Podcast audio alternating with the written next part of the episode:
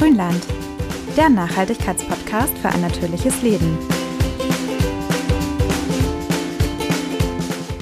Hallo liebe Grünländerinnen und Grünländer. Biodiversität, was heißt das eigentlich genau? Und vor allem, was heißt es für uns und für unseren Planeten, wenn wir unsere Biodiversität weiterhin in so rasantem Tempo dezimieren? Denn wenn nämlich endlich die ganze Welt über die Klimakrise spricht, kommt dieses Thema leider nach wie vor viel zu kurz. Höchste Zeit also, dass wir in unserem Podcast mal genauer darauf eingehen. Und damit willkommen zurück im Grünland mit Anja und Jana.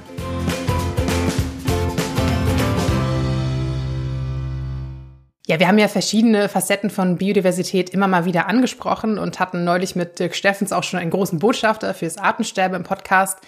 Aber trotzdem finden wir, dass dieses ja doch sehr komplexe Thema jetzt mal eine eigene Folge verdient hat.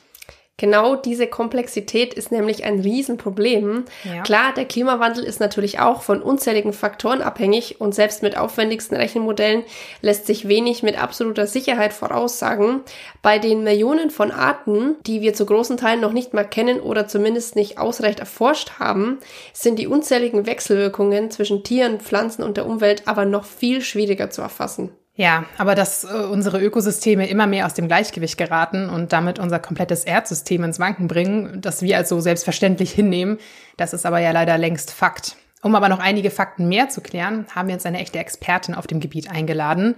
Dr. Frauke Fischer ist promovierte Biologin und Gründerin der Agentur Auf, die Unternehmen seit fast 20 Jahren bei ihrem Engagement für Nachhaltigkeit, Klimaschutz und den Erhalt von Biodiversität berät Sie kennt sich also wirklich aus und wir freuen uns, dass sie uns einige Fragen rund um das Thema beantworten konnte.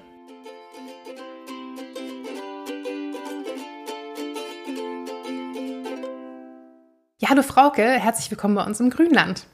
Ja, vielen Dank für die Einladung.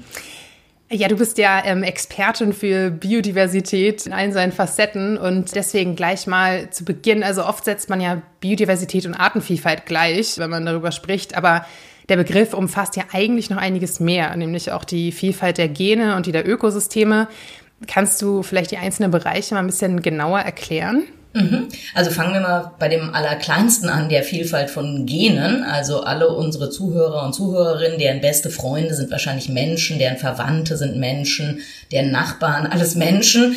Die gehören alle zur selben Art. Und wenn man nicht gerade ein eineiiger Zwilling ist, dann gibt es von einem selber aber keine genetische Kopie. Also vielleicht auch beruhigend für viele Leute selbst. Obwohl es jetzt ja acht Milliarden Menschen gibt, können wir sicher sein, dass nirgends auf der Erde es uns nochmal gibt. Mhm. Das ist also genetische Vielfalt. Und genetische Vielfalt ist extrem wichtig. Bei uns Menschen ist die sicher einer der Gründe, warum wir so super erfolgreich als Art sind. Denn genetische Vielfalt bedeutet bei Menschen, dass wir unterschiedliche Interessen und Fähigkeiten haben. Also wenn wir alle ident Kopien voneinander wären, dann könnten wir vielleicht alle super singen, aber keiner könnte ein Brot backen oder wir könnten vielleicht alle schön ein Gedicht schreiben, aber niemand äh, könnte keine Ahnung, eine Kartoffel anbauen oder so. Also diese Vielfalt von Genen bei Menschen super wichtig. Das ist aber auch für alle Tier- und Pflanzenarten extrem wichtig, denn es gibt noch eine zweite Komponente, unabhängig vom Intellekt. Und das ist, dass genetische Vielfalt die Versicherung gegens Aussterben ist, weil es nämlich eine perfekte Krankenversicherung ist. Mhm. Wenn man genetisch einheitlich ist, dann hat man auch dasselbe Immunsystem wie die anderen. Und äh, das kann gut gehen, aber wenn es eine Krankheit gibt, die genau auf diese genetische Ausstattung passt, dann stirbt eine Tier, Pflanzen oder auch, wenn es bei uns eine genetische Verarmung gäbe, ein Mensch eben auch aus. Und da kommen wir eigentlich dann schon zu dem Problem des zweiten Levels, hast du ja richtig gesagt. Die meisten Menschen denken, Biodiversität sei das gleiche wie Artenvielfalt. Wir haben immer noch sehr, sehr viele Arten, aber wir Menschen haben die alle selten gemacht. Und das bedeutet, dass die jetzt eben genetisch verarmt sind und dass schon alleine deshalb die Wahrscheinlichkeit extrem steigt, dass sie aussterben können. Wenn die aussterben, ist es für uns doof. Ich erkläre das mal an einem Bild. Also man fliegt im Flugzeug, dann kennt ja jeder diese Tragflächen, die sind mit solchen Nieten befestigt. Es fliegt da eine Niete raus und noch eine Niete. Schon so ein bisschen beunruhigend, wenn man im Flugzeug sitzt, aber das wird wahrscheinlich eine Weile gut gehen. Und irgendwann fliegt die eine Niete zu viel raus und die Tragfläche kollabiert, fällt ab und das Flugzeug stürzt runter. Und das ist das Problem bei dem Verlust von Artenvielfalt. Das ist so ein bisschen wie so lauter Nieten und wir wissen nicht, welche von den Nieten wichtig sind und welche nicht und welche die Tragfläche halten.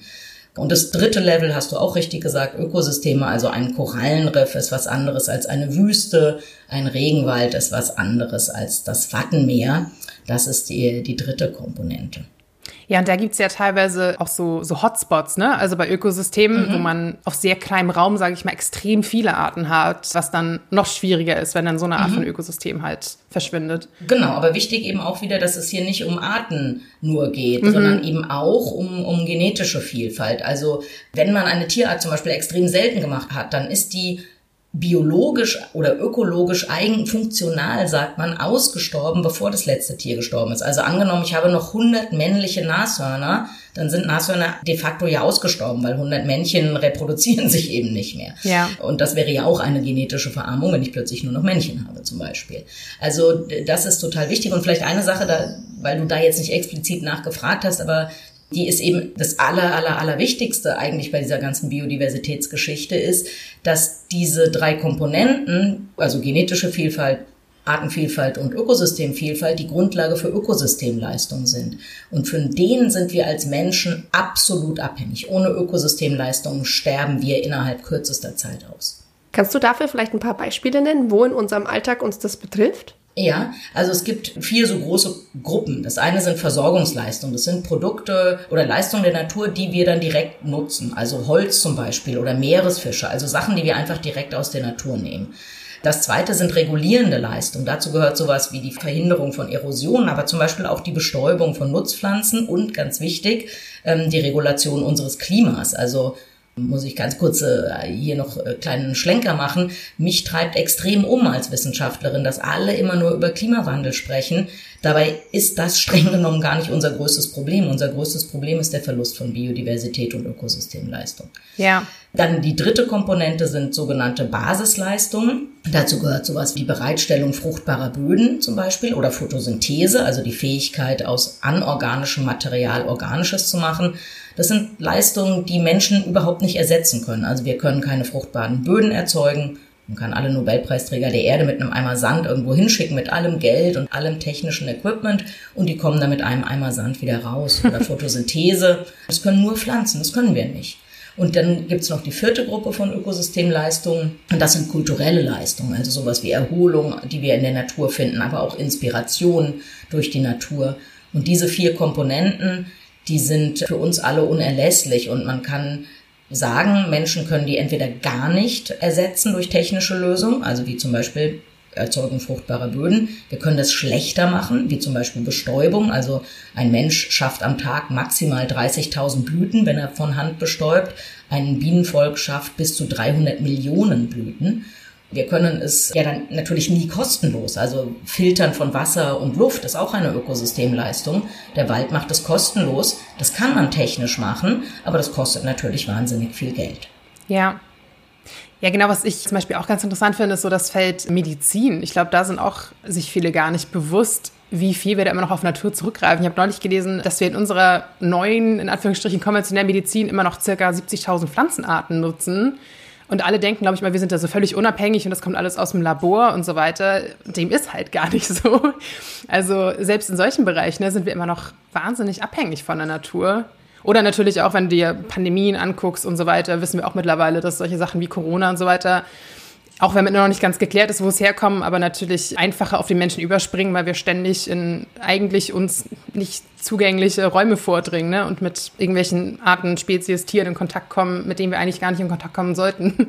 Genau, also man, also sozusagen die große Lösung, man nennt es den One Health Ansatz, ist, dass man sagt, es kann keine gesunde menschliche Medizin oder es kann keine gesunden Menschen auf einem kranken Planeten geben, aber wir machen den Planeten ja gerade krank. Ja. Und was du gesagt hast, ist eigentlich noch, also auf der einen Seite viel interessanter, also total interessant und auf der anderen Seite noch eigentlich viel dramatischer. Also heute Nachmittag sagen wir mal, geht jemand in eine Apotheke hier in Deutschland, dann sind ungefähr ein Viertel der Medikamente, die man davor findet, haben ihren Ursprung in tropischen Pflanzen. Und wenn man eine Krebsmedikation macht, dann sind das sogar drei Viertel der Medikamente, die ursprünglich aus Pflanzen aus den Tropen wo der Wirkstoff ursprünglich daherkommt. Das ist jetzt natürlich nicht mehr so, dass dann da einer hingeht und pflückt da irgendwelche Pflanzen und dann macht er das Medikament raus. Also meistens baut man das, wenn man das einmal gefunden hat, diesen Wirkstoff, baut man den tatsächlich im Labor nach.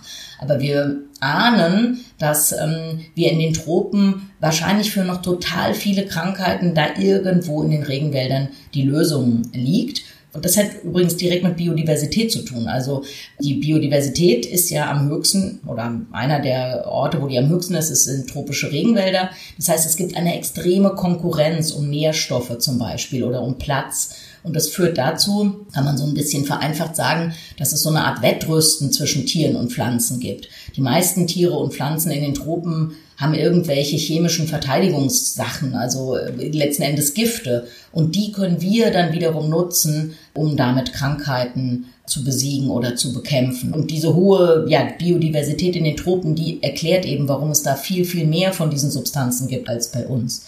Die meisten Leute denken an Pflanzen, aber es sind tatsächlich eben auch Tiere. Das stärkste bekannte Schmerzmittel der Welt kommt von einer marinen Kegelschnecke, also so einer kleinen Meeresschnecke in den Tropen. Okay. Das ist ein Medikament, was, ähm, oder die, dieses Schmerzmittel ist ungefähr 10.000 Mal so potent wie Morphium. Oh, wow. Und anders ja, und anders als beim Morphium gibt es keine Gewöhnung unseres Körpers daran. Also das Problem, wenn man einen Menschen hat, der extreme Schmerzen hat, also zum Beispiel im Endstadium einer Krebserkrankung, dann gewöhnt sich der Körper blöderweise an Morphium und das hilft irgendwann nicht mehr. Mhm. Und das ist aber bei diesem Gift aus dieser marinen Kegelschnecke eben nicht. Da kann man bis zum bitteren Ende die gleiche Dosierung haben und das hilft extrem gut.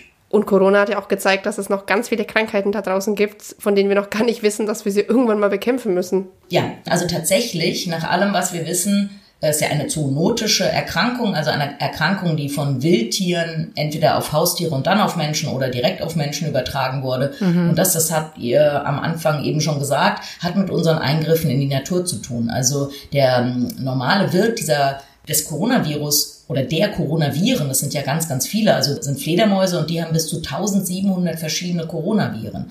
Insgesamt glaubt man, dass es noch 1,7 Millionen unbekannte Viren irgendwo da draußen gibt und dass ja vielleicht die Hälfte von denen auch Menschen befallen könnte. Und viele von denen natürlich die Möglichkeit hätten, wieder eine Pandemie zu werden.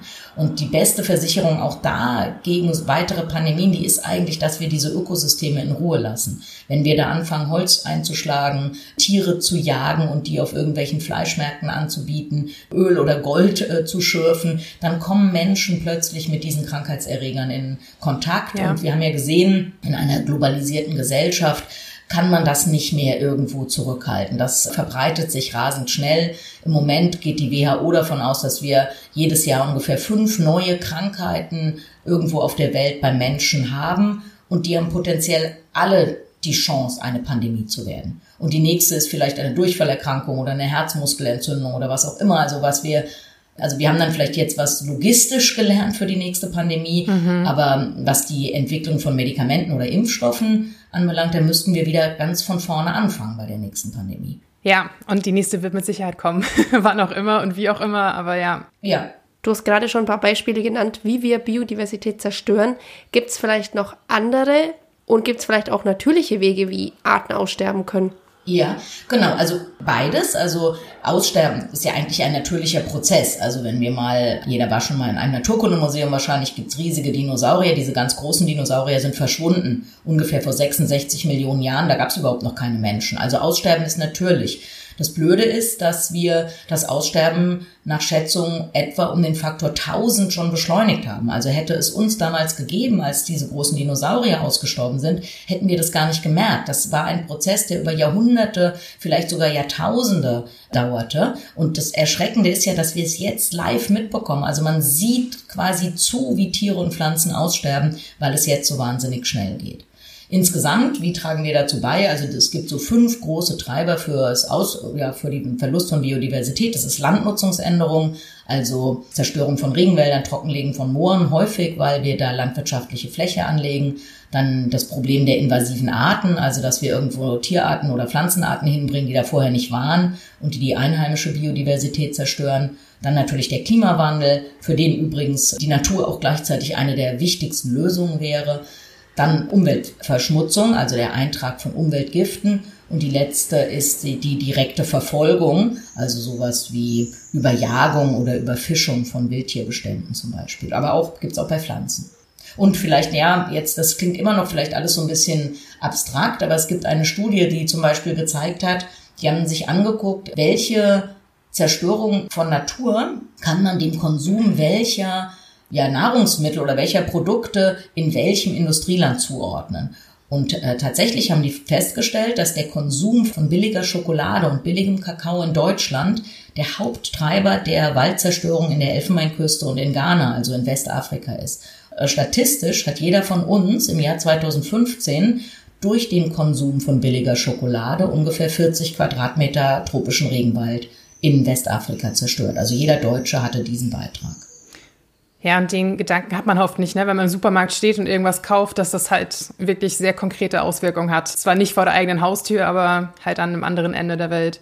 Ja, ich glaube, diese, das ist so ein bisschen das Problem. Genau dieses, dieses Gefühl hat man, genau, hat man eben nicht ich habe ja schon gesagt, ein Grund, warum Wissenschaftler glauben, dass der Mensch so erfolgreich ist, ist, dass wir eben diese große genetische Variabilität haben und dann natürlich dieses große Gehirn mit den schönen unterschiedlichen Fähigkeiten, die wir da entwickeln können. Aber ein Grund ist auch, dass man glaubt, der Mensch ist der Meister des Selbstbetrugs. Also wir also wenn die Situation sozusagen ausweglos ist, dann erfinden wir irgendwie eine Geschichte für uns, dass es doch nicht so ausweglos ist. Das hat auch leider mit dem Verlust von Biodiversität, Ökosystemleistungen zu tun, weil wir erstens immer denken, naja, komm, so schlimm wird's schon nicht. Oder wir denken, ach nee, komm, da wird uns schon eine Lösung einfallen. Oder dass wir es eben einfach verdrängen. Also viele Menschen wissen viele Dinge, aber das verändert ihr Handeln eben nicht. Und wir sehen das ja auch bei anderen Dingen, also was weiß ich, bei Gammelfleischskandal gibt es einen Gammelfleischskandal, dann geht der Konsum dieser Fleischsorte in Deutschland ungefähr eine Woche zurück und danach essen die Leute das genauso wie vorher, obwohl das Problem ja vielleicht gar nicht gelöst ist. Ja, das ist schlecht für die Natur und mittel- und langfristig auch schlecht für uns, sehen wir ja jetzt. Ja. Wir leben seit 2008 in einem Dauerkrisenmodus und das hat eben auch mit den Eingriffen in die Natur zu tun. Wir reden uns immer noch so ein, dass das jetzt irgendwie bald wieder vorbei ist und dann alles wieder besser wird, aber dann müssen wir auch wirklich mal ein paar Sachen anders und besser machen. Von selber wird es nicht gehen. Um nochmal auf die Artenvielfalt zurückzukommen. Also du hast ja schon gesagt, es sterben quasi links und rechts von uns Arten. Wir wissen nicht genau, wie wichtig sie sind. Und das Ding ist ja auch, wenn sie einmal ausgestorben ist, dann ist sie vermutlich auch für immer erstmal ausgestorben, in Anführungsstrichen. Ja, also nicht vermutlich, sondern mit Sicherheit. Also Menschen können keine Tier- und Pflanzenarten schaffen. Das können wir nicht. Wir können die genetisch modifizieren, die, die es gibt aber wir können keine neuen Arten erschaffen. Genau, mit vermutlich meinte ich eher, dass es ja tatsächlich auch ein ganz paar Fälle gab, in denen ne, eine schon als ausgestorbene Tierart zum Beispiel dann doch wieder aufgetaucht ist, so Stichwort mhm. Quastenflosser oder sowas. Ja. Mhm. Also es wäre möglich, dann natürlich können wir nicht jeden Quadratzentimeter der Erde untersuchen, um zu gucken, ist die Art tatsächlich komplett ausgestorben oder nicht. Mhm. Aber wenn sie es dann ist, wie entstehen dann evolutionstechnisch gesehen, sage ich mal, überhaupt neue Arten? Wie lange dauert es, bis sich eine Art überhaupt neu entwickelt und äh, auf einem Level ist, sage ich mal, dass sie wirklich Einfluss hat? Also das kann man tatsächlich so einfach gar nicht sagen. Es gibt Arten, du hast den Quastenflossler angesprochen, die sind seit Millionen von Jahren mehr oder weniger unverändert. Also dann spricht man da ja auch von lebenden Fossilien. Mhm. Und dann gibt's andere Arten, die haben sich offensichtlich sehr schnell entwickelt. Das weiß man zum Beispiel bei Buntbarschen in den großen afrikanischen Seen. Da weiß man, dass die erst vor 10.000 Jahren ungefähr entstanden und besiedelt sind wahrscheinlich von einer Buntbarschart und heute gibt's ja ganz, ganz viele verschiedene Buntbarscharten. Also das wäre dann extrem schnell, in 10.000 Jahren neue Arten. Und wie, wie passiert das überhaupt? Also es werden ja genetische Kopien tatsächlich dann mal hergestellt von den Eltern, wenn es darum geht, ähm, sich geschlechtlich fortzupflanzen. Und ab und zu gibt es dabei Fehler. Meistens sind diese Fehler schlecht. Das heißt, der Fötus stirbt ab oder es kommt eben zu irgendwelchen Fehlbildungen oder so. Aber manchmal sind so Fehler vorteilhaft. Also jemand, ähm, keine Ahnung, dessen Blut kann plötzlich besser Sauerstoff binden oder der kann irgendwie schneller rennen oder was auch immer. Solche ja, Fehler, in Anführungszeichen, die positive Effekte haben, die sind dann der Treiber neuer Artbildung. Das ist die eine Sache. Die andere Sache ist, dass sich natürlich die Umwelt verändern kann. Und sagen wir mal, jetzt hat man eine Pflanze, die hat eine besonders hohe äh, Hitzetoleranz. Das ist normalerweise irgendwie unwichtig und plötzlich wird es aber vielleicht heißer und dann haben die Vertreter die die größere Hitzetoleranz haben, plötzlich bessere Vermehrungschancen als die, die hitzeempfindlich sind. Dann würde also an dem einen Teil des Spektrums, die würden eher aussterben und die am anderen Teil des Spektrums hätten einen Vorteil. Und dann verschiebt sich die Häufigkeit dieser genetischen Ausstattung hin zu Hitzeresistenz in der Population.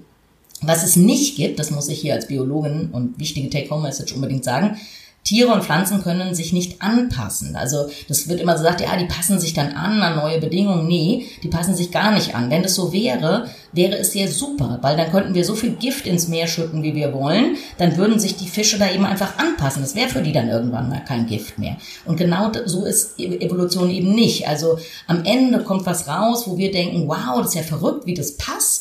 Aber das ist nicht ein Ergebnis von aktiver Anpassung. Das ist ganz, ganz wichtig ähm, zu verstehen. Das klingt halt immer so, als würde ich sich so eine Art mal ganz nebenbei anpassen, aber auf dem Weg dahin sterben natürlich sehr, sehr viele Individuen, ne? Ja, also Anpassung wäre ja ein aktiver Prozess und das gibt es in der Natur nicht. Es gibt keine Anpassung sagen wir, es gibt so Verhaltensanpassungen, das kann es geben. Das ist äh, Stadttauben, die stammen ja eigentlich von Tauben ab, die in Felsen gebrütet haben. Für die ist jetzt super, dass es überall Hochhäuser gibt, weil eine Stadt mit Hochhäusern ist so ein bisschen so ähnlich wie, wie eine künstliche Felsenlandschaft. Und die haben sich dann quasi in ihrem Verhalten an diese neue Situation angepasst. Aber eine Anpassung, also physiologisch oder anatomischer Art, das gibt's nicht. Also dazu kann man sich ja selber überlegen. Wenn ich jetzt denke, keine Ahnung, ich würde gern auch im Winter schwimmen. Ja, man kann sich nicht daran anpassen, dass man auch in Eiswasser schwimmt, so als Entscheidung. Das geht halt nicht.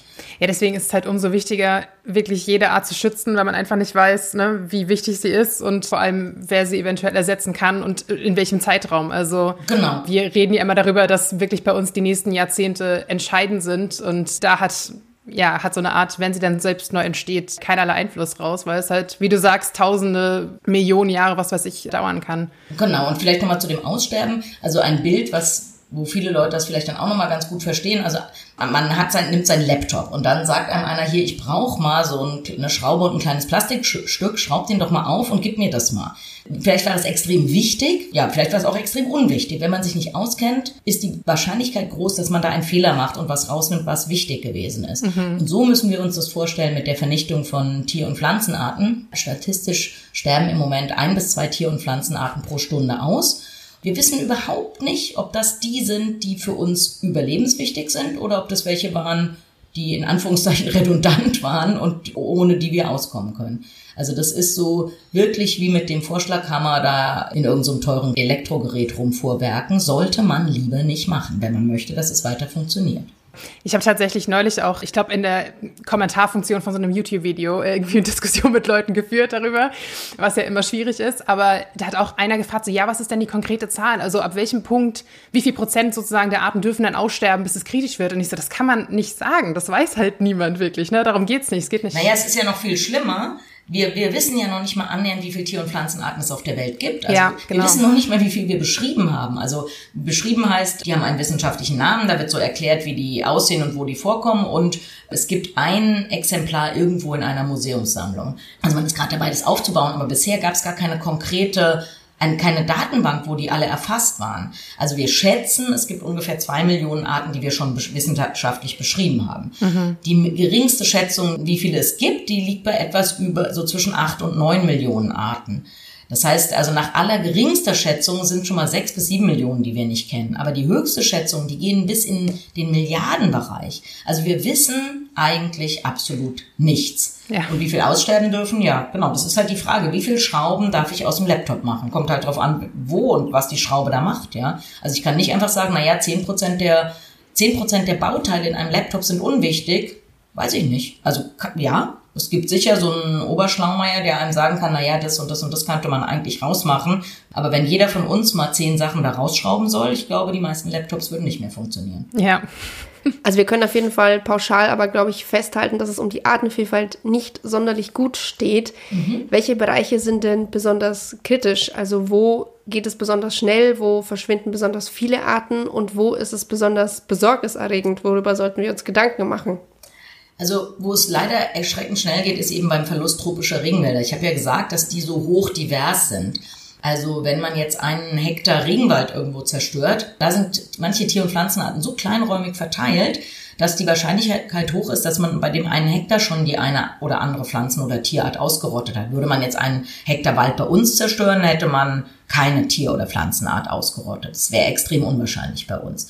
Dann wissen wir ja, dass die tropischen Regenwälder eben die ja unser globales Niederschlagsregime beeinflussen. Also ein Regenwald wächst nicht da, wo es regnet, sondern ein Regenwald macht da Regen, wo er steht und auch noch woanders. Also wir sind zum Beispiel mit unserer Landwirtschaft in Mitteleuropa extrem abhängig von den Regenwäldern des Kongo-Beckens.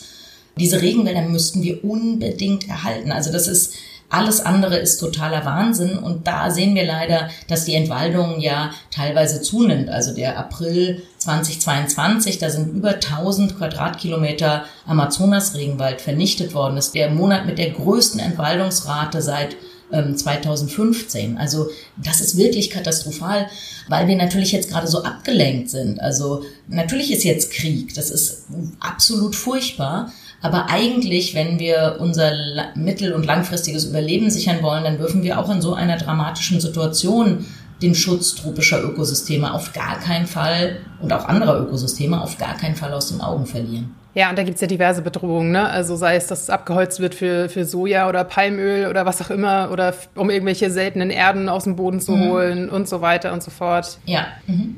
Also das Ganze wird ja dann zum Beispiel durch so eine geopolitische Krise auch noch verstärkt, weil immer wenn Krise ist, steigt der Goldpreis. Ja, Gold wird in zum Beispiel in Peru legal, aber vor allem auch illegal aus, kommt aus Tropenwaldböden oder auch im Kongo. Das ist furchterregend. Da wird der gesamte Wald zerstört, dann werden ordentlich Chemikalien reingeblasen und am Ende gibt's halt ein paar Gramm Gold. Je schlimmer die Krise ist, umso mehr lohnt sich das, weil der Goldpreis dann ja meistens steigt. Mhm. Jetzt mal was Positives. was Positives, genau. Und darauf wollen wir eigentlich in unserem Podcast auch immer ganz gerne hinaus, dass man irgendwas tun kann, in Anführungsstrichen. Mhm. Wir haben es ja schon teilweise angesprochen, aber vielleicht noch mal ein paar konkrete Punkte, was wir denn gegen den Verlust von Biodiversität unternehmen können bei uns im Alltag. Genau, also ich weiß gar nicht, ob ihr es wisst, unsere Zuhörerinnen wissen es nicht, deswegen sage ich es nochmal. Wir haben ja selber eine kleine Firma gegründet, Peru Puro, und da importieren wir Kakao, Kaffee und Paranüsse aus Regenwaldschutzprogrammen, Projekten in Peru. Mhm. Das ist jetzt natürlich so ein bisschen eine haarige Sache, wenn ich sage, alle sollen unseren Kakao, unsere Schokoladen, unseren Kaffee kaufen, aber tatsächlich ist es so. Also weil wir schützen 900 Hektar Regenwald. Jetzt habe ich ja vorhin gesagt, der Konsum billigen Kakaos und auch der Konsum von Kaffee ist ein wichtiger Treiber der Zerstörung tropischer Regenwälder. Mhm. Und ähm, wir zeigen, dass es auch anders gehen kann. Dazu brauchen wir natürlich Leute, die uns nicht nur auf die Schulter klopfen, sondern die diese Produkte auch kaufen, weil wir können ja nicht die, wir subventionieren ja nicht die Bauern, sondern wir kaufen ihnen extrem hochwertige Produkte ab, die aus aktivem Regenwaldschutz entstanden sind. Konkrete Empfehlung, kauft unsere Schokolade, kauft unseren Kaffee. Und es geht ja nicht nur, sag ich mal, nicht nur um Kakao und Kaffee, also in vielen Bereichen natürlich, ne, sagen wir natürlich auch immer wieder im Podcast, achtet einfach beim Konsum möglichst darauf, auch wenn es schwierig ist im Siegeldschungel und so weiter, aber dass man sich da informiert und versucht, die beste Option, wo es irgendwie geht, zu, zu nehmen. Genau. Vielleicht mal, genau, was kann jeder tun? Das, ähm, sowas klingt dann häufig so ein bisschen unsexy, weil es ist bei, bei Biodiversität, dann müssen wir Sachen tun, die wir auch sonst im Hinblick auf Nachhaltigkeit oder so machen. Ganz wichtig, das werden die wenigsten da Einfluss nehmen können, aber es wäre die Entsiegelung von Flächen. Fruchtbarer Boden, habe ich ja gesagt, ist etwas, was Menschen gar nicht herstellen können. Und sie gilt als nicht erneuerbare Ressource, weil es so lange dauert, bis Mikroorganismen aus Gestein oder ja, Sand fruchtbaren Boden machen. Wir versiegeln aber überall fruchtbare Böden, also wir machen da Straßen oder Häuser hin, also als wäre das quasi wertlos. Ja, viele Bundesländer haben jetzt auch die grauenhaften Schottergärten Gott sei Dank verboten. Hast du da eine Meinung dazu? Ja, eine, eine ganz klare Meinung. Also tatsächlich sind natürlich Privatgärten ich habe hab jetzt da keine äh, Zahl im Kopf, wie viel Fläche das in Deutschland ist, aber sicher nicht ganz unerheblich. Und die sind tatsächlich leider häufig ein Treiber auch für Verlust von Biodiversität und Ökosystemleistung. Also sei es dadurch, dass sie entweder komplett versiegelt werden, also irgendwie zugepflastert oder so ein Schottergarten sind oder dass da Rollrasen ausgelegt wurde mit Thuja-Hecke oder Buchsbaum, also lauter Pflanzen, die eben für unsere einheimische Tierwelt ähm, ja totes Material, sage ich mal, darstellen. Also es ist ein Riesenproblem, aber dann auch, wie man mit seinem Garten umgeht. Also wer einen Rasenmäherroboter Tag und Nacht laufen lässt, der ist ein Igelmörder, muss ich leider sagen. Mhm. Also Igel reagieren auf diese Rasenmäherroboter wie auf jede feindlichen Angriff. Sie rollen sich zusammen und wenn man so einen großen Roboter hat, der fährt halt über den Igel drüber. Dann der Laubbläser ist ein, also ein absoluter Insektenkiller Laubbläser müssten meiner Meinung nach verboten werden. Sie emittieren CO2, sie sind auch für den, der die benutzt, ja, die sind schwer, die sind laut, sollte man im öffentlichen Raum nicht benutzen, aber wer privat einen Garten hat, schon mal gar nicht. Nee, der Hausmeister bei mir im Haus benutzt den auch mit Vorliebe im Herbst und es ist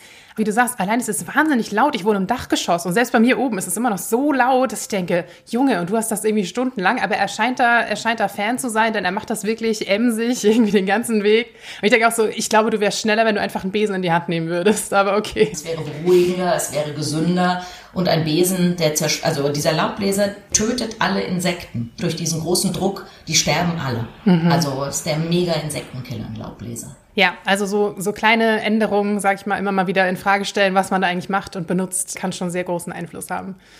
Ja, und dann zum Abschluss nochmal eine kleine Empfehlung für dein Buch natürlich, das du zusammen mit Hilke Oberhansberg geschrieben hast. Was hat die Mücke je für uns getan? Endlich verstehen, was biologische Vielfalt für unser Leben bedeutet. Also da steht natürlich alles drin, was du heute gesagt hast, aber auch noch einiges mehr. Ich wurde auch mehrfach von Mücken gestochen, während ich das gelesen habe. ja, ähm, sehr gut. Hervorragend. Also sie sind ja noch da, zumindest einige.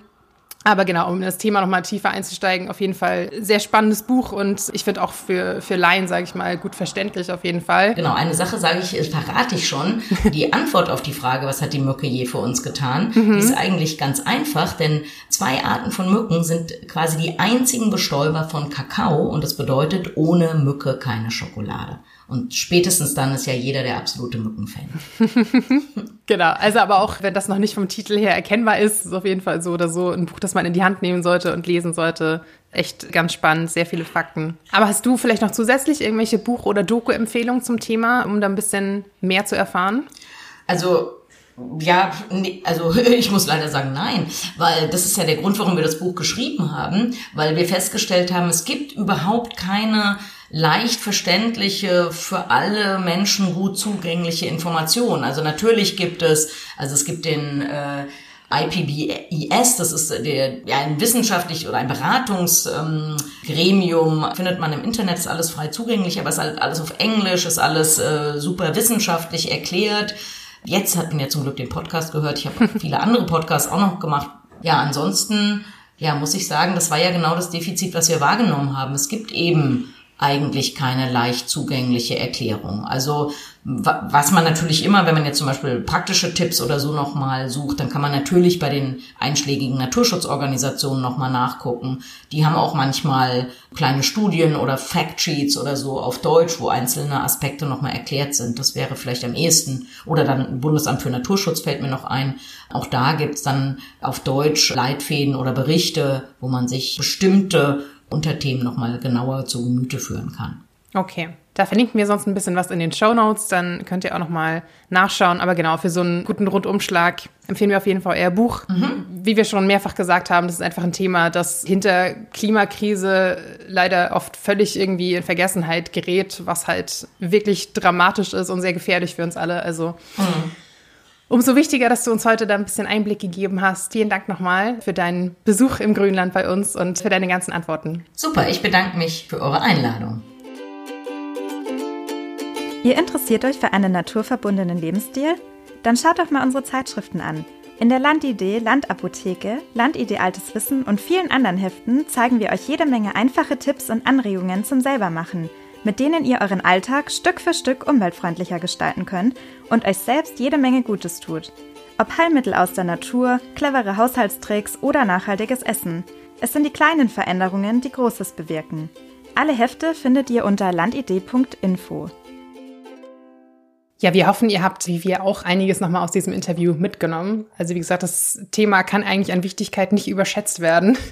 Genau, wenn ihr nochmal ein bisschen weiter einsteigen wollt, wie gesagt, findet ihr in den Show Notes das Buch Was hat die Mücke je für uns getan? Echt ganz cool gemacht mit Bildern und Grafiken und einfach so, so kleinen Infoschnipseln zwischendurch. Ich finde, wenn man so ein Fachbuch in die Hand nimmt, oder Sachbuch, ja, ist es ja viel mehr, äh, ist man ja manchmal so ein bisschen überwältigt irgendwie. Aber ich finde, das ist hier echt ganz gut designt, sage ich mal. Also das findet ihr in den Show Notes. Wenn ihr da nochmal weiter reinlesen möchtet. Und natürlich auch ein paar Links nochmal zu Frauke Fischer, zu ihrer Agentur auf, die wie gesagt Unternehmen berät. Vielleicht habt ihr ja auch Bedarf äh, mit eurem Unternehmen, dann könnt ihr da gerne mal schauen. Und auch zu der Firma, die sie selbst mitgegründet hat, die Kakao und Kaffee verkauft. Wie ihr gehört habt, wirklich unter sehr, sehr guten Bedingungen im Vergleich zu der Standardschokolade, die man normalerweise im Supermarkt findet. Da findet ihr also auch einen Link in den Show Notes. Dann könnt ihr mal schauen, ob ihr euch da vielleicht mal was gönnen möchtet oder einfach mal ne, als, als schönes Geschenk mitbringen oder sowas. Genau, das wäre jetzt auf jeden Fall mal was für besondere Menschen, schönes Geschenk oder wenn man sich selbst was gönnen will. Ganz günstig ist sie natürlich nicht, wissen wir auch, aber das, wie wir es schon im Podcast gesagt haben, ist natürlich eine Sache der Prioritäten. Von dieser Schokolade isst man eben nicht jeden Tag eine Tafel. Nee, und vor allem, ich meine, es gab ja durchaus Zeiten, in denen Kaffee und Kakao auch Luxusgüter waren. Ne? Und zwar normal, dass man sich nicht jeden ja. Tag fünf Tassen Kaffee reingeschüttet hat. Das war dann ja wirklich genau. äh, was Besonderes. Da kann man sich vielleicht einfach mal ein bisschen hinterfragen und sich ne, so sagen, vielleicht reicht auch eine Tasse morgens und dafür auch sehr guten Kaffee, den ich mit sehr gutem Gewissen auch trinken kann. Lieber ein bisschen mehr investieren und dafür hat man auch was Gutes. Schwarzer Tee ist auch eine Alternative. ist auch nicht das allerbeste, aber nicht ganz so klimaschädlich äh, wie Kaffee. ja. ja. genau. Ja, und damit kommen wir heute zu noch mehr Empfehlungen zu unserem Grünfutter nämlich. Jo. Möchtest du anfangen? Was hast du für uns? Äh, ja, ich habe mal ausnahmsweise keine Doku, ähm, sondern einen Zeitungsartikel, den ihr aber online lesen könnt, und zwar aus der Taz. Und der ist von Luise Strothmann. Es geht um das Leben auf dem Land ohne Auto. Oho. Mhm. Und das finde ich ganz interessant. Wir haben ja auch mal eine autofrei Leben Folge gemacht, aber da natürlich auch sehr viel darüber gesprochen, ne, wie es relativ einfach ja doch geht, normalerweise sich in der Stadt ohne Auto fortzubewegen. Ja. Aber alle reden immer darüber, dass es auf dem Land halt absolut nicht möglich ist und da braucht man auf jeden Fall immer ein Auto, sonst kommt man nirgendwo hin. So, ne? Das ist irgendwie so das Standardargument. Und diese Luise Strohmann berichtet quasi von, ja, so einer Art Selbstversuch. Also sie und ihre Familie sind halt aufs Land gezogen, wirklich aufs Land, aufs Land, also ziemlich weit raus, äh, irgendwo in Brandenburg, glaube ich. Und ich zitiere da einfach mal aus ihrem Artikel. Unsere Versuchsanordnung. Zwei Erwachsene, die in Homeoffice-kompatiblen Berufen arbeiten, aber zwei bis dreimal in der Woche nach Berlin pendeln. Eine Strecke 35 Kilometer. Eine Siebenjährige und ein Neunjähriger, die um 7.30 Uhr im Klassenraum sitzen müssen, 13 Kilometer. Eine Vierjährige, die im Nachbardorf in die Kita geht, drei Kilometer. Der nächste Supermarkt, 3,5 Kilometer. Das nächste Krankenhaus, acht Kilometer. Also ihr seht, das sind so Entfernungen, wo die meisten sagen würden, oh Gott, ja, da brauche ich auf jeden Fall ein Auto. Mhm. Naja, bei ihr ist jetzt so, ihr Freund hat gar keinen Führerschein. Das sind tatsächlich übrigens einige Millionen in Deutschland, die keinen Führerschein haben und dementsprechend gar nicht unbedingt diese Autooptionen haben. Genau, also sie ist sowieso die einzige in der Familie, die fahren könnte. Und die diskutieren dann halt äh, eine Weile und entscheiden sich dann aber halt gegen das Auto und äh, stattdessen für ein elektrisches Lastenfahrrad, also ein richtiger Brocken mit so drei Rädern und so einem großen Kasten vorn, in dem halt vier Kinder reinpassen. Da so eine LKW-Plane, dass sie da auch trocken sitzen. Und dann beschreibt sie halt, wie der Alltag damit ist. Ne? Also im Sommer ist es halt noch ganz easy, dann ne, hast du irgendwie gute Temperaturen und Sonne und die anderen fahren auch alle Rad und so weiter. Und da kommt das irgendwie einem gar nicht so schlimm vor. Mhm. Und dann kommen halt Herbst und Winter und es wird kalt und dunkel und anstrengend. Und natürlich beschreibt sie auch, wie viel Zeit und Aufwand es oft halt ist, sich vielleicht doch mal einen Mietwagen zu organisieren oder halt Sachen mit dem Fahrrad zu machen wie sie immer bemitleidet werden von allen anderen, ne? So, was? Ihr könnt das Kind doch nicht abends noch auf dem Rad abholen, wir bringen das schnell mit dem Auto rum und keine Ahnung was. Also ist irgendwie total gut geschrieben, finde ich auch einfach. Es ist ein sehr gut geschriebener Artikel, liest sich so flüssig weg. Ne, sie beschreibt halt einfach auch diese, diese inneren Konflikte, sage ich mal. Ne? Aber sie sagt, klar, wollen wir das gerne. Und andererseits fühlt man sich auch so, als würde man sich halt so selbst geißeln irgendwie mit dieser ganzen Aktion und bringt das am Ende halt wirklich so viel naja, dann spricht sie unter anderem auch mit so einer Expertin über dieses Thema bessere Infrastruktur, was halt immer kommt, ne, wo alle sagen so, ja, wenn der Bus so oft fahren würde, dann würde ich ja auch ständig den Bus nehmen. Obwohl es ja ganz viele Statistiken gibt, dass die Leute trotzdem ständig mit dem Auto fahren, auch fünf Minuten Strecken, weil es einfach vor der Tür steht. So, ne? Das ist gerade auf dem Land ja wirklich extrem, dass das irgendwie so einen Schneeballeffekt dann hat. Und diese Expertin sagt dann auch so, ja, klar geht's um strukturelle Veränderungen, aber es braucht für solche Veränderungen halt auch Erzählungen davon, was möglich ist und was lebenswert. Das ist halt eine dieser Erzählungen. Und klar heißt nicht, ne, dass man jetzt sein Leben genauso gestalten muss, aber als Inspiration, was halt möglich ist, wenn man sich mal ein bisschen bemüht, in Anführungsstrichen, fand ich das eigentlich echt ganz, ganz spannend zu lesen. Ja, es klingt spannend. Und solche Erzählungen hört man aber auch immer öfter. Jetzt haben wir ja auch bei uns in der Autofrei Folge gehabt. Ich kann übrigens passend dazu auch eine Erzählung beisteuern. Und zwar habe ich gestern das Wagnis gemacht, komplett autofrei auf die Arbeit zu fahren. Aha. Für unsere Hörer die, und Hörerinnen, die es nicht wissen, ich wohne aktuell 150 Kilometer von München weg, wo ich arbeite. Wir sind ja überwiegend im Homeoffice, also fahre ich einmal die Woche hin aktuell. 150 Kilometer klingt jetzt gar nicht so wenig. Naja, ich bin die Strecke ja auch gefahren von unserer Arbeit zu dir und das waren Ja. schon drei, dreieinhalb Stunden, die ich unterwegs war, glaube ich, von Tür zu Tür. Genau, und ich habe dich ja abgeholt da mit dem Auto, weil ich dir die letzte Dreiviertelstunde im Bus nicht zumuten will. Was man dazu sagen muss, zum nächsten Bahnhof sind das, glaube ich, so 15, 17 Kilometer. Ja. Also mit dem Auto in einer Viertelstunde zu machen, mit dem Bus fährst du 45 Minuten. Also Tür an Tür, obwohl ich mich dann noch hab abholen lassen am Abend, weil da kein Bus mehr fuhr, habe ich vier Stunden gebraucht. Einfach. Und wenn du jetzt überlegst, hin und zurück, das ist ein kompletter Arbeitstag. Ja. Also ich war für einen Arbeitstag im Büro 13 Stunden unterwegs. Und das ist halt, ich meine, klar, 150 Kilometer, niemand hat mich gezwungen, so weit von meiner Arbeitsstelle wegzuziehen. Aber allein, das ist einfach, also wenn ich jetzt den einen Zug verpasst hätte, weil der Bus, keine Ahnung, im Stau gestanden hätte oder irgendwas, hätte ich schon wieder eine Stunde 15 auf den nächsten warten müssen. Ja. Das ist ja noch gar nicht mal eingerechnet. Da verstehe ich dann schon, dass man sagt, okay, das, also ich, ich war bemüht, bin auch komplett mit 9-Euro-Ticket gefahren, auch im Bus, aber es ist halt schon, also ich verstehe, dass Leute das nicht machen. Und es kann sich auch nicht jeder leisten, dann in die Stadt zu ziehen. Ich meine, wenn ich jetzt überlege, das Bus und Zug, das ist alles relativ teuer. Es ist aber immer noch nicht so teuer wie eine Wohnung in München. Und die Pendler werden ja immer mehr. Aber ich verstehe auch, wenn Leute sagen, nö, da fahre ich mit dem Auto, da hole ich mir für 30 Euro Stellplatz und gut ist. Ja, ich bin mal gespannt, aber was dann, was dann daraus wird. Genau, wie gesagt, deswegen fand ich diesen Artikel mal ganz interessant, einfach um sich mal zu überlegen, hey, kann ich vielleicht auch an einigen Stellen mal irgendwie schrauben und mir halt auch ein Lastenrad zulegen und zumindest einen Großteil meiner Strecken im näheren Umfeld mal damit bestreiten und so weiter. Das ist, da ist schon viel möglich. Ja, wir gucken mal, was die Zeit noch so bringt an Veränderung. Cool wäre es ja, wenn das irgendwann ohne Auto ginge. Ich habe jetzt gerade, wo war das? In, ich glaube, in irgendeinem Newsletter oder sowas gelesen, dass tatsächlich schon ab nächstem Jahr in Hessen, meine ich, autonome Busse auf dem Land fahren sollen, so Rufbusse sozusagen. Ah, okay. Also, dass wenn du auf dem Dorf wohnst, dass du dir echt so einen Rufbus holen kannst, der halt dann von alleine fährt, irgendwie dich abholt und irgendwo hinbringt. Verrückt. Ja, das wäre cool, weil da hätte ich mir auch schon wieder eine halbe Stunde gespart, wo ich dann halt nicht so von allen Käffern zu Käffern fahren muss mit dem Schulbus. Käfer zu Käfer. Das ist das direkte Plural von Kaff, Käfer. Korrekt kann ich dir nicht sagen, aber wir sind ja auch in Bayern. Du weißt, für uns ist es egal, ob es korrekt ist, solange die Leute uns verstehen. das ist ja, äh, ich glaube, ja, Keff, Kaff, Kaffs. Äh, Kaffs ist ja auch doof. Ja, das schaue ich mir mal nach. Auf meiner Lieblingswebsite, duun.de, mache ich jetzt mal schamlos Werbung. Das ist meine Lieblingswebsite. Meine Website ist Google, ja, aber direkt danach kommt Duden, ja. ja, okay, ja, das stimmt schon. Ich gehöre zu den Leuten, die Google in Google eingeben, nur damit ich dann, dann ja, damit der Cursor dann schon automatisch im Feld ist. Kennst du das? Wow, nee. Ich gebe einfach oben direkt die Sachen in die, in die Suchleiste ein. Also gar nicht, ich gehe nicht auf Google, sondern ich gebe es halt oben in die Suchleiste ein. In, Im Browser, weißt du? Ja. Jetzt, wo du sagst, jetzt, wo du sagst, ja, kommt mir das auch richtiger vor, aber okay. Okay, dann hat auch heute Oh ein Digital Gott. Native mal wieder was dazugelernt. Und jetzt kommt dein Grünfutter noch kurz. Ja, genau. Ja, ich habe heute mal wieder ein paar Folgen aus meinem Lieblingspodcast äh, mitgebracht, aber einfach nur, weil es mich gerade auch selbst umtreibt. Und zwar SWR 2 Wissen. ist einfach mein absoluter Lieblingspodcast. Da findet einfach jeder eine Folge für sich. Und die haben gerade eine Serie gemacht, eine zehnteilige Serie, die heißt Das Tier und Wir.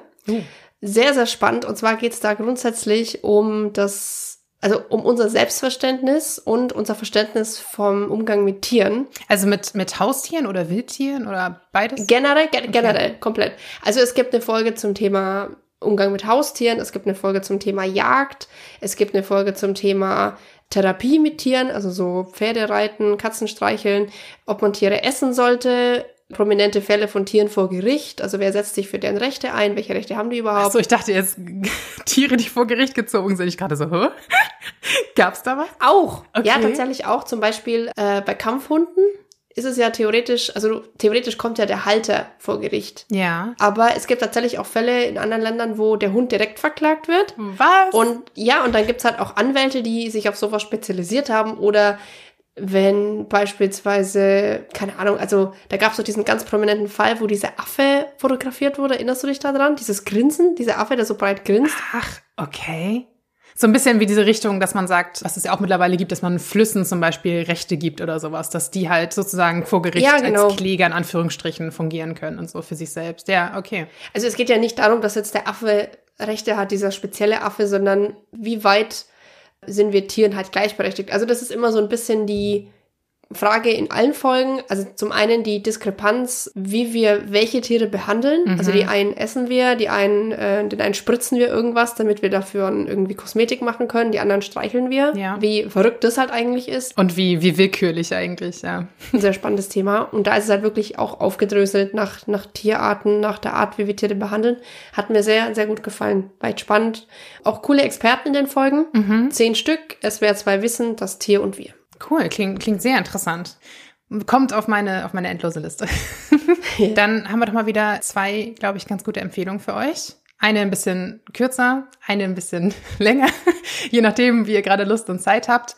Und genau, wenn ihr auch noch coole Empfehlungen habt, dann lasst es uns gerne wissen, schreibt uns gerne und ansonsten freuen wir uns wie immer, wenn ihr unseren Podcast ratet und weiterempfehlt natürlich an alle Menschen in eurem Leben, die sich für Nachhaltigkeit interessieren, an auch an alle, die sich nicht dafür interessieren, denen es vielleicht ganz gut täte, in gewisse Themen mal ein bisschen einzusteigen. Ansonsten hören wir uns in zwei Wochen wieder. Genau, bis dahin. Ciao.